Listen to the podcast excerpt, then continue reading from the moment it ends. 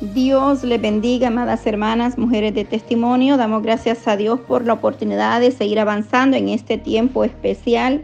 El poder de orar de madrugada, este tiempo de lectura, el cual está siendo de gran bendición a mi vida espiritual, como espero que lo esté siendo para cada una de ustedes que están dando seguimiento a este tiempo de lectura. Estamos en el capítulo 8 esta es la continuación, la segunda parte, ¿por qué orar de madrugada? Y nos quedamos en la parte número 3, porque estarás bajo la dirección del Espíritu Santo en todo lo que hagas.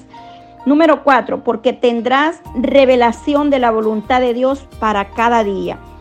En aquellos días él fue al monte a orar y pasó la noche orando a Dios. Y cuando era de día llamó a sus discípulos y escogió a doce de ellos, a los cuales también llamó apóstoles eso se encuentra en Lucas 6, 12 y 13.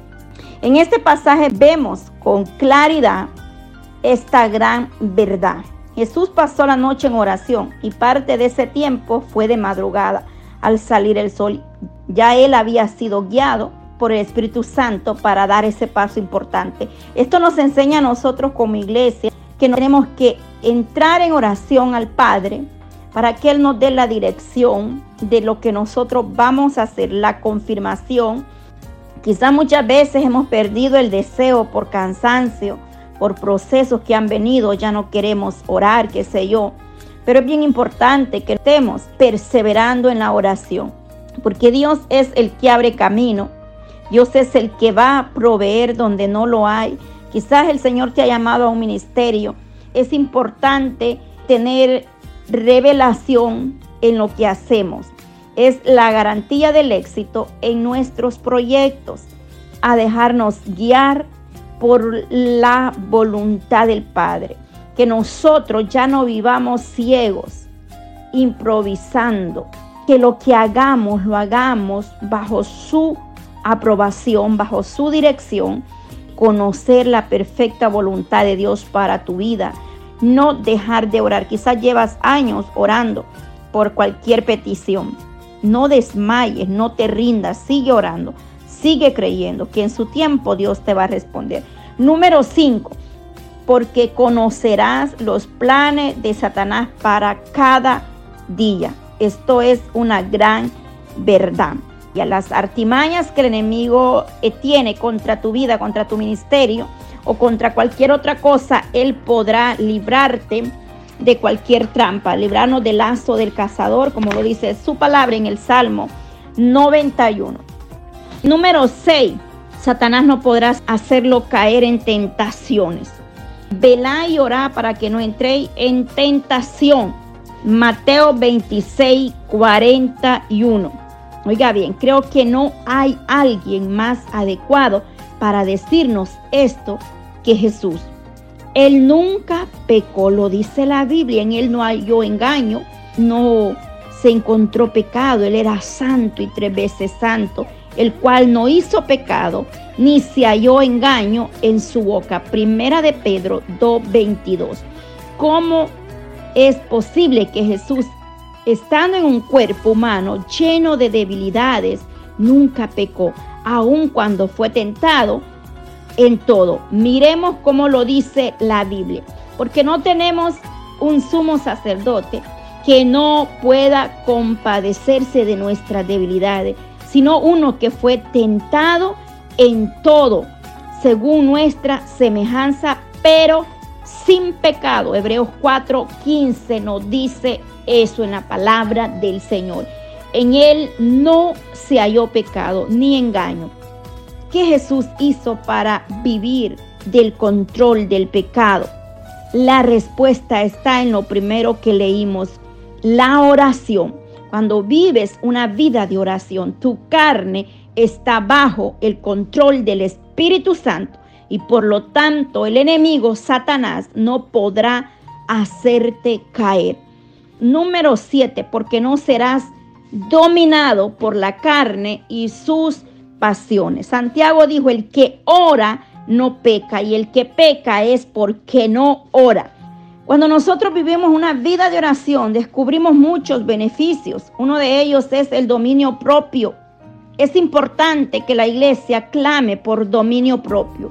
que nos ayudará a sobreponernos a nuestro deseo y no acceder a la tentación. Tener dominio propio es tan importante, saber dominar las emociones y que nosotros podamos tener dominio propio en nuestra vida es importante.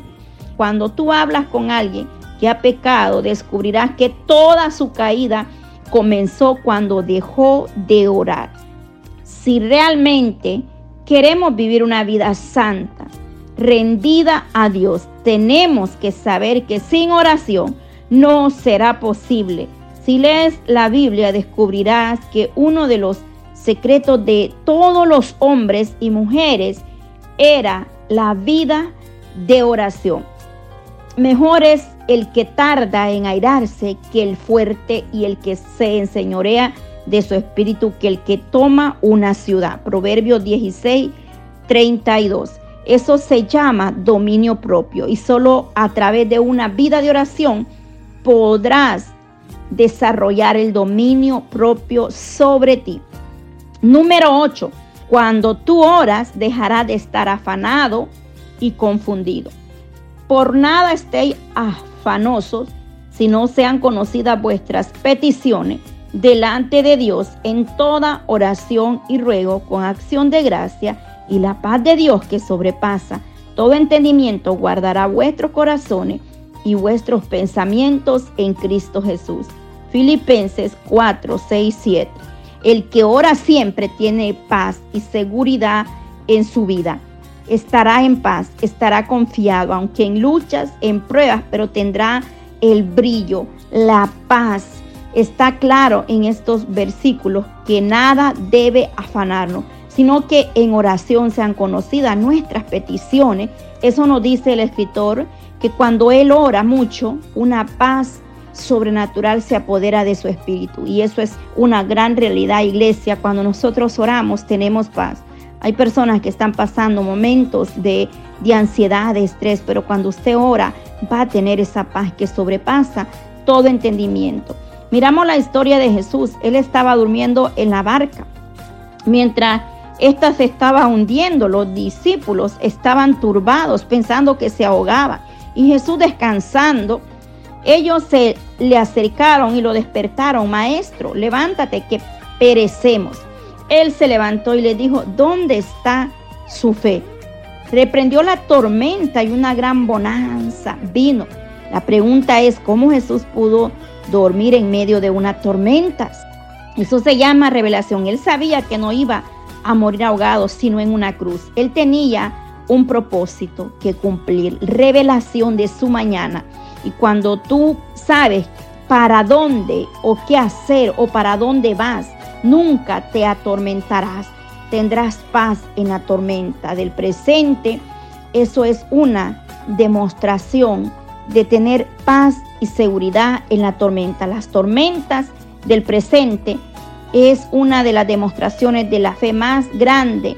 Dormir en medio de la tormenta. Eso solo sucede cuando sabes cuál es tu destino y cuál es tu propósito y tu seguridad está donde en Jesucristo. Me anticipé al alba y clamé, esperé en tu palabra. Salmo 119, 147. Número 9, porque dejará de vivir sin propósito. No hay gente más perdida en el tiempo que aquella que no ora. La oración nos ayudará a conocer el propósito de Dios para nosotros. Solo cuando nos acercamos a Dios, nos es revelado su plan, su propósito. Comenzamos a sincronizarnos con la voluntad del Padre. La única forma de poder saber lo que Dios tiene para nosotros es a través del Espíritu Santo. La Biblia dice, antes bien como está escrito, cosa que ojo no vio, ni oído oyó, ni han subido al corazón de hombre, son las que Dios ha preparado para los que le aman. Pero Dios nos las reveló a nosotros por el Espíritu, porque el Espíritu todo lo escudriña aún lo profundo de Dios. Primera de Corintios 2, 9 y 10. Una verdadera intimidad, una relación, una amistad con el Espíritu Santo será la clave para vivir en el propósito de Dios. Es imposible conocer a alguien con el cual no pases tiempo.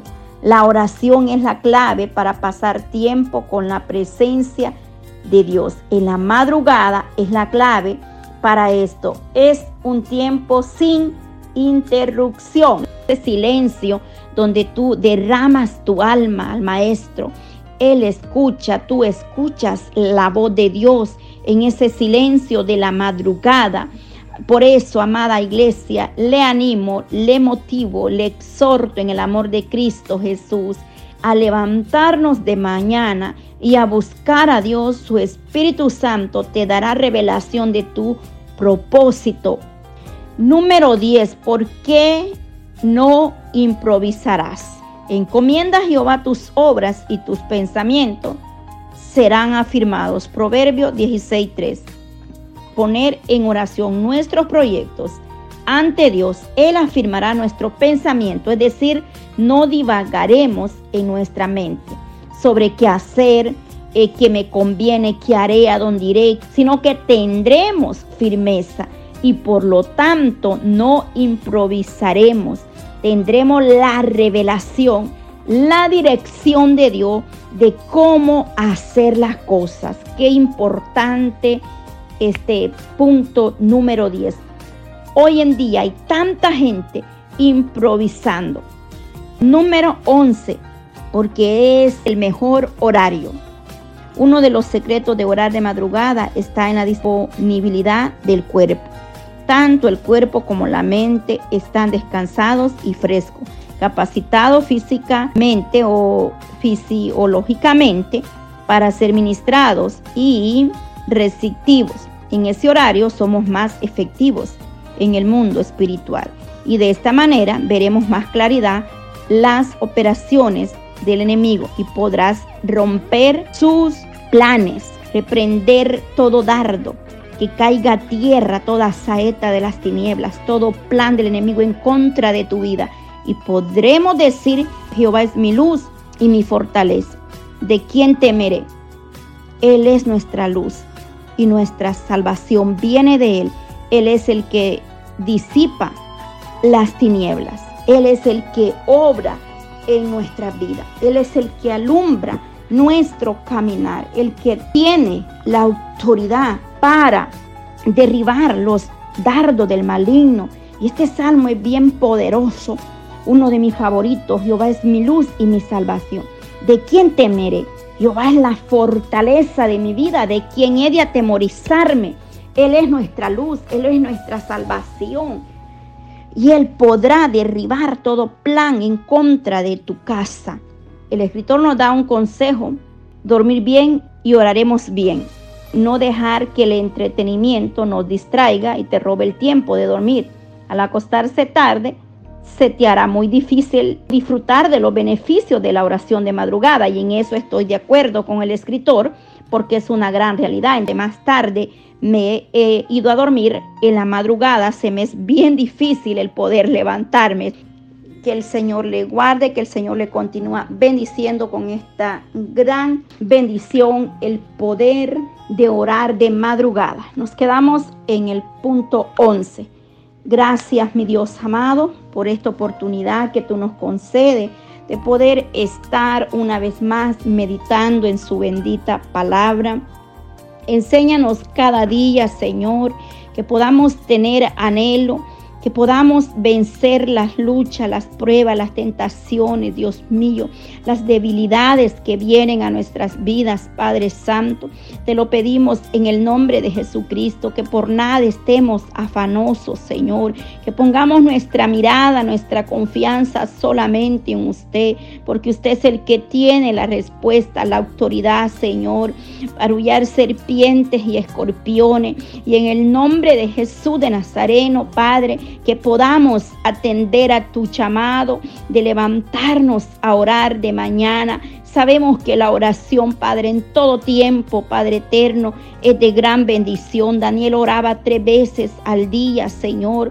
De igual manera, nosotros podamos anhelar esa intimidad, que podamos acercarnos a ti, crecer, madurar espiritualmente, avanzando, Dios mío, como la luz de la aurora, de aumento en aumento, hasta que el día sea perfeccionado, Señor. Danos sabiduría, Señor, dominio propio, Padre, espiritual, Padre, para poder discernir las acechanzas, las obras, Señor, del enemigo, y que nosotros en el nombre de Jesús tomemos autoridad como iglesia y podamos reprender, Padre, todo espíritu inmundo y contrario a tu verdad, Señor. En el nombre de Jesús de Nazareno, levántanos, Padre, levántanos de ese acomodamiento, de ese dormir espiritual y podamos estar velando y orando en todo tiempo para, oh Dios mío, no caer en la tentación. En el nombre de Jesús. Amén y amén. Bendiciones.